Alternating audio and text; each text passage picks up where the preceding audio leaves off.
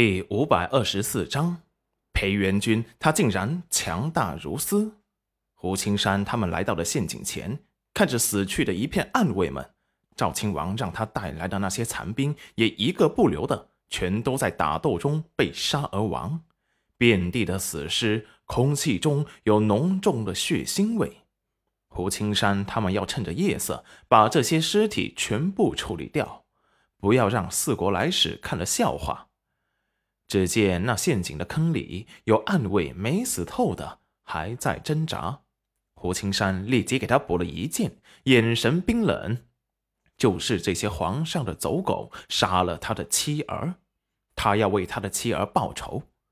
立即下令让活着的亲信搜索死在外面的暗卫，一边开始挖坑，一边把那些尸体全扔进了大坑里，边挖边埋。还有些受伤严重还没死的，立即挣扎起来，想要逃跑。胡青山大步走过去，拖着他的腿扔进了坑中。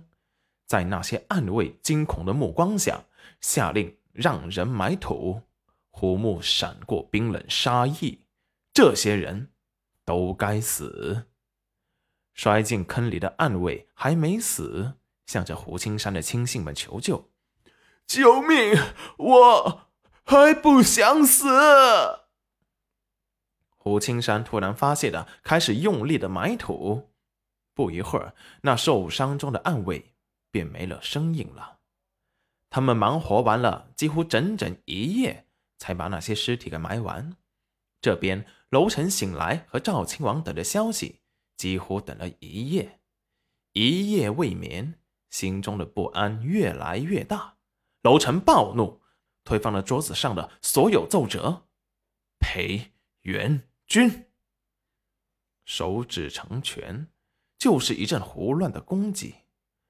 室内承受不住锁魂咒的威力，一片狼藉，心底一阵窒息恐慌。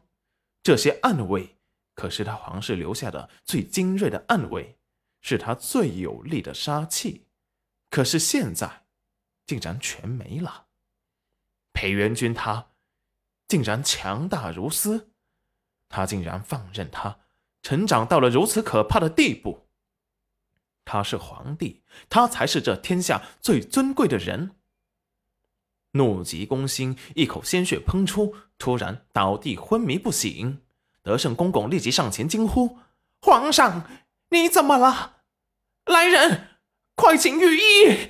皇上昏迷了。”有小公公立即跑去找御医，而皇后听到了呼声，立即带着太子从外面走了进来。看见吐血过后，楼臣胸前龙袍上的脏污，景轩垂眸。对于一个随时想要杀掉和废掉他的父皇，他生不出什么担忧他的心思。在这皇宫，他没有感受到一半点属于家人的亲情。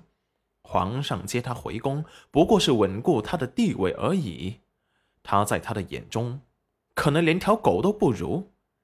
既然不喜欢他这个儿子，为什么要把他接回来？他宁愿现在还和干娘在培新村，哪里都不去。